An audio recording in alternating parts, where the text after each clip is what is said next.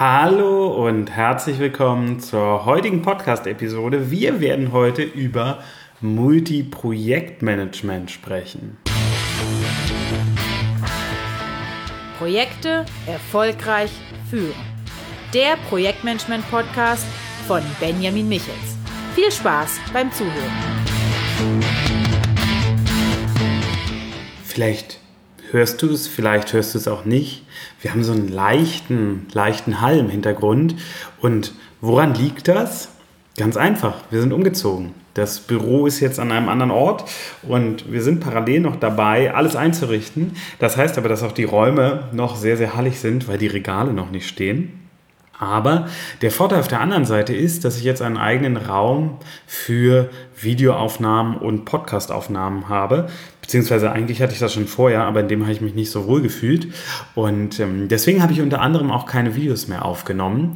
Der Plan hier sieht allerdings vor, wieder Videos aufzunehmen und auf YouTube zu bringen. Das war auch eine eine Leseridee, die ich bekommen habe oder eine Höreridee, die ich bekommen habe, ob ich nicht auch auf YouTube noch einiges zeigen und erklären könnte. Und ähm, darüber denke ich, denke ich ernsthaft nach. Es wird aber auf jeden Fall eine Ecke geben. Der Akustikschaumstoff ist schon bestellt, um die Podcasts aufzunehmen und nach Möglichkeit nicht mehr ganz so viele On-the-Road-Teile zu haben. Unser Thema heute, hatte ich gesagt, ist Multiprojektmanagement. Und ähm, das klingt jetzt vielleicht sehr hochtrabend. Man kann es auch einfach sagen, wie du es schaffst, mehrere Projekte gleichzeitig zu leiten. Dazu habe ich ein Buch geschrieben, das findest du auch auf Amazon. Einfach meinen Namen und Projektmanagement eingeben. Das ist das Projektmanagement Handbuch 3, wenn dich das Thema tiefgründiger interessiert. Ich erzähle dir aber jetzt schon ein bisschen was, was dir auf jeden Fall einen Mehrwert bringen wird. Ich bin einer von der, Men der Menschen, dem man früher immer gesagt hat, oh, du fängst ja alles an machst nichts zu Ende. So, und das ist mir damals verkauft worden als eine Schwäche. Schon alleine durch die Übertreibung. Alles anfangen, nichts zu Ende machen. Das ist schon ein bisschen unrealistisch. Trotzdem ist dieser Eindruck, der entsteht für die Leute, man fängt ganz viel an, führt aber nicht alles zu Ende, natürlich erstmal kritisch. Es wirkt unvollständig, es wirkt nicht korrekt und ähm, ich habe da ganz lange mit mir zu hadern gehabt, vielleicht geht dir das auch so oder ging dir das auch so. Ich habe da ganz lange mit mir zu hadern gehabt, weil ich diesen Anspruch nicht erfüllen konnte, alles zu Ende zu machen. Und mich alles auch gar nicht bis zum Ende interessiert hat oder ich manches auch gar nicht mehr, mehr sinnvoll fand. Da hat mich, hat mir die Reise vielleicht auch schon so viel gebracht, dass ich es gar nicht zu Ende führen muss. Und heute, einige, einige Jahre später, ist es so, dass das eine meiner größten Stärken ist, dass ich nicht alles zu Ende machen muss, sondern relativ eiskalt sagen kann, gut, dann beenden wir das Projekt jetzt. Also wir haben zwei Projekte, die jetzt gerade in Anführungsstrichen beendet wurden. Das eine ähm, war ein Konferenzprojekt, was jetzt doch stattfindet, aber das hat nichts mit dem ursprünglichen Plan des Beendens zu tun. Da ist mehr ein, ein Kontakt entstanden. Aber dieses Konferenzprojekt habe ich obwohl da knapp 15.000 Euro reingeflossen sind, wieder, wieder beendet, weil der Erfolg nicht absehbar war, beziehungsweise weil andere Projekte im Portfolio mit höherer Wahrscheinlichkeit erfolgreich werden. Und äh, meine Zeit ist begrenzt. Und nur weil ich in etwas schon Geld investiert habe, ist das ja kein Grund, noch mehr Geld rein zu investieren. Das ist sonst ein bisschen so wie beim Haare schneiden. Wenn, nehmen wir an, du schneidest dir selbst die Haare und schneidest dir äh, aus Versehen ein Loch, rutscht so ein bisschen mit der Schere ab und dann musst du alle anderen Haare drumherum ja auch wieder schneiden, um dieses Loch zu stopfen, also damit man dieses Loch nicht mehr sieht und dann schneidest du wieder ähm, so ein Loch rein, weil du wieder abrutscht und irgendwann hast du eine Glatze. So, und das ist Dinge immer zu Ende machen. Und ähm, ich war mit meinem, mit meinem Sohn bei unserer Friseurin und sie meinte auch, ja, er hat jetzt halt gewackelt, da ist so ein kleines Loch, man sieht es kaum, aber wenn sie jetzt noch weiter schneidet, wackelt er wahrscheinlich nochmal und ähm, dann wird es wahrscheinlich passieren, dass da noch mehr Haare weg müssen. So, und das ist der Moment, wo wir die Entscheidung treffen. Mache ich weiter oder höre ich auf? Klingt jetzt total albern mit, dieser, mit diesem Frisurenvergleich, aber es zeigt es in seiner absoluten Einfachheit. Weil auch bei einem Projekt muss ich mich hinstellen und muss mich fragen, mache ich es weiter oder breche ich es ab? Also beende ich es? Und es gibt in den Unternehmen da draußen ganz viele Projekte, die sind irgendwie da, die dümpeln vor sich hin, das macht aber keiner zu Ende, es wird nicht abgeschlossen, das läuft seit zwei Jahren, drei Jahren, sechs Jahren. Ich habe das längste erste Projekt, von dem ich mal gehört habe, dass diesen Zustand hatte bei einem Kunden von mir, war zwölf Jahre. Ein Projekt, das seit zwölf Jahren läuft und nicht abgeschlossen wurde, was für irgendwie zwei Jahre angelegt war.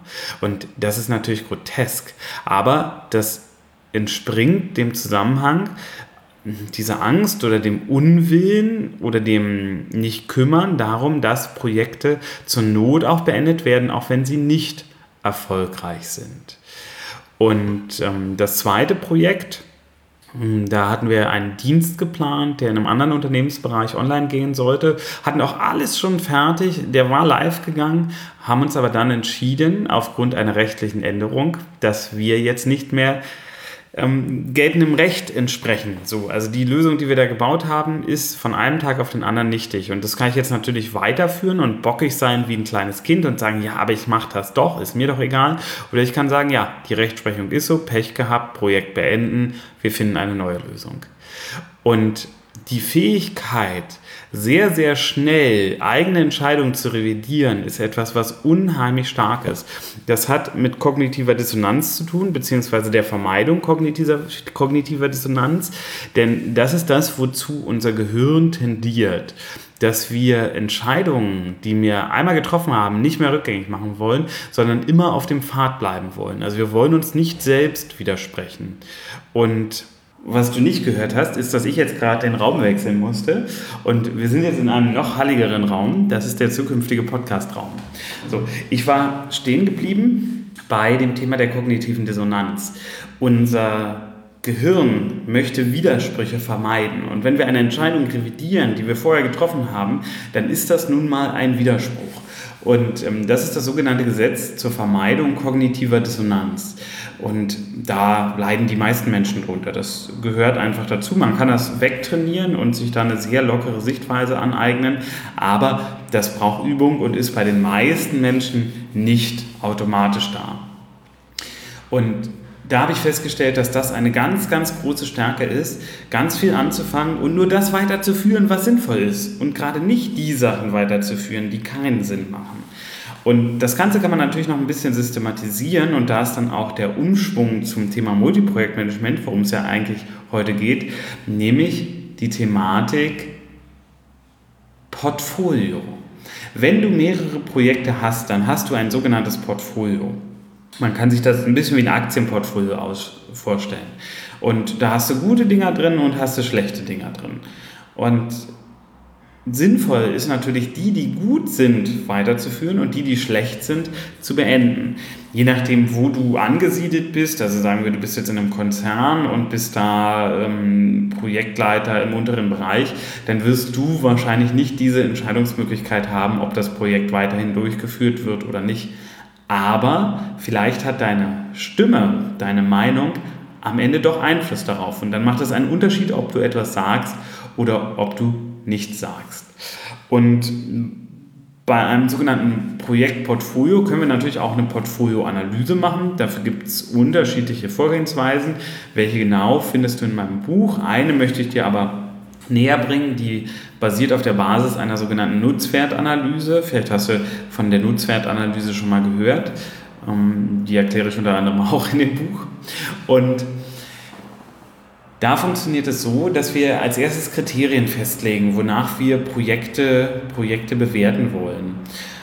Bei uns sind das zum Beispiel, wie viel kostet ein Projekt, wie viel Risiko ist da drin, wie lange dauert es, ähm, wie, viel, wie viel Gewinn bringt es, wie strategisch relevant ist es und ähm, nicht zuletzt die Frage danach, ob es ein Schlüsselprojekt ist, also ob dadurch zum Beispiel andere Projekte befeuert werden, also positiv verstärkt werden. So, Im Grunde die Frage nach, nach Synergien, ist es, hat es einen besonders großen synergetischen Effekt.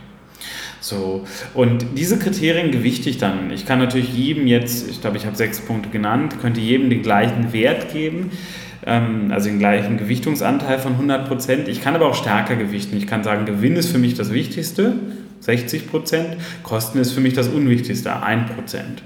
So, und dann ergibt sich natürlich automatisch daraus, welche Projekte relevant sind oder nicht.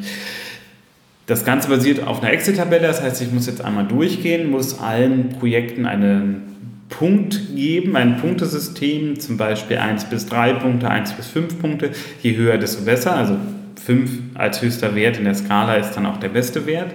Und dann, wenn ich jedes Projekt in den einzelnen Kriterien bepunktet habe, dann lege ich meine Gewichtung drauf und darüber sehe ich dann, welche Projekte im Portfolio die sind, die wir vorantreiben sollten und welche Projekte wir nicht fortführen sollten. Und wenn du so eine differenzierte Portfoliosicht hast und das kombinierst mit der Fähigkeit, Projekte zu beenden und dich davon zu lösen, dann kannst du ein sehr, sehr starkes Projektportfolio aufbauen oder rein theoretisch Projekte sind ja endlich, dann kannst du ein sehr, sehr starkes Multiprojektmanagement aufbauen. Und das ist durchaus ein ganz, ganz großer Schlüssel, wenn du viele Projekte gleichzeitig leitest. Und die meisten Menschen, die ich kenne, hängen da noch viel zu sehr in der operativen Leitung. Das heißt, die leiten die Projekte operativ und setzen sich gar nicht auf strategischer Ebene mit dem Portfolio auseinander. Das passiert auch oft erst bei Konzernen ab einer gewissen Führungsebene, aber ich glaube, davon können ganz viele Projektmanager profitieren, die in mehreren Projekten gleichzeitig arbeiten. Auch wenn wir es da vielleicht noch nicht Multiprojektmanagement nennen oder es auch nicht so betitelt ist. Das ist egal. Es geht am Ende darum, was du machst. Und wenn du mehrere Projekte gleichzeitig leitest, dann stellt sich immer die Frage, was ist jetzt gerade Priorität, was ist wie wichtig, wo kann ich Kosten, Zeit und, und, und reinpacken. So. Und das ist was, was du immer im Kopf haben solltest. Also die Führung mehrerer Projekte gleichzeitig ist natürlich auch eine operative Frage. Du brauchst definitiv eine Übersicht, wie du, was zu tun ist, in welchem Projekt. Und das empfehle ich dir auch, ähm, täglich zu aktualisieren und auch auf einer A4-Seite oder auf einer Bildschirmseite zu haben, sodass du auf einen Blick siehst, was ist wo, wie, in welchem Projekt zu tun. Und ähm, da machst du einmal wöchentlich die große Planungsübersicht, machst täglich die kleine Planungsübersicht und dann wirst du merken, dass dieser, diese Struktur sich ganz schnell verselbstständigt, bei dir verinnerlicht und du plötzlich viel, viel mehr Überblick über die Projekte haben wirst. Und wenn du dazu das Ganze noch mit einem Portfolio-Management oder mit einem Multiprojektmanagement kombinierst, dann hast du auf einmal den Schritt, dass deine Projekte nicht nur in sich erfolgreicher werden, sondern auch die Projekte, die du machst, besser werden, weil sie einfach mehr zu den strategischen Unternehmenszielen passen. Und das ist am Ende das Wichtigste. Wir als Projektleiter treiben die strategischen Unternehmensziele voran mit unseren Projekten und dann müssen die Projekte aber natürlich auch entsprechend dazu passen. So viel heute erstmal zum Thema Multiprojektmanagement. Da gibt es natürlich noch ganz viel darüber zu erzählen. Es macht auch einen Unterschied, ob wir da über die strategische oder über die operative Ebene reden, also das wirklich ausführen und wie, wie hält man viele Bälle gleichzeitig in der Luft. Darüber können wir auch gern nochmal reden. Das ist so ein Thema, was, was auch für viele interessant ist. Also wie kann ich bei zehn Projekten oder fünf Projekten gleichzeitig, wie mache ich das mit der Kommunikation, wie mache ich das mit dem Taskmanagement. Ich denke, da werde ich in einer der nächsten Episoden auch nochmal drüber reden. Ich hoffe, die Episode heute hat dir einen Mehrwert gebracht. Wenn ja, ich habe gesehen, ich habe gar nicht so viele Bewertungen bisher auf iTunes. Da bin ich ja ein bisschen, bin ich ja ein bisschen enttäuscht. Also ich würde sagen, wenn du jetzt meinen Podcast schon länger hörst, sagen wir mehr als drei Episoden, dann ist jetzt an der Zeit, was zurückzugeben. Und ähm, bitte denk dran, ich investiere Zeit, damit du diesen Podcast hören kannst. Und ähm, du wirst jetzt fünf Minuten deiner Zeit investieren, wirst auf iTunes gehen, nimm einfach dein Handy, wahrscheinlich hörst du es gerade übers Handy, und gib mir eine Bewertung. Wenn du den Podcast kacke findest, dann darfst du natürlich auch ähm, eine niedrige Sternebewertung machen, aber dann würde ich dir eher empfehlen, ihn einfach nicht weiterzuhören. Wenn du ihn aber gut findest, dann sei doch so nett, gib fünf Sterne, schreib noch was und ähm, schick mir auch gerne deine Wünsche an podcast.benjamin-michels.de. Also wenn du was hast, wo du sagst, oh, das finde ich interessant, das würde mich interessieren, das Thema, dann, dann schreib mir sehr gerne und dann greife ich das gerne in einer der nächsten Episoden auf. Ich wünsche dir alles Gute, ganz viel Erfolg mit deinen Projekten und bis zum nächsten Mal.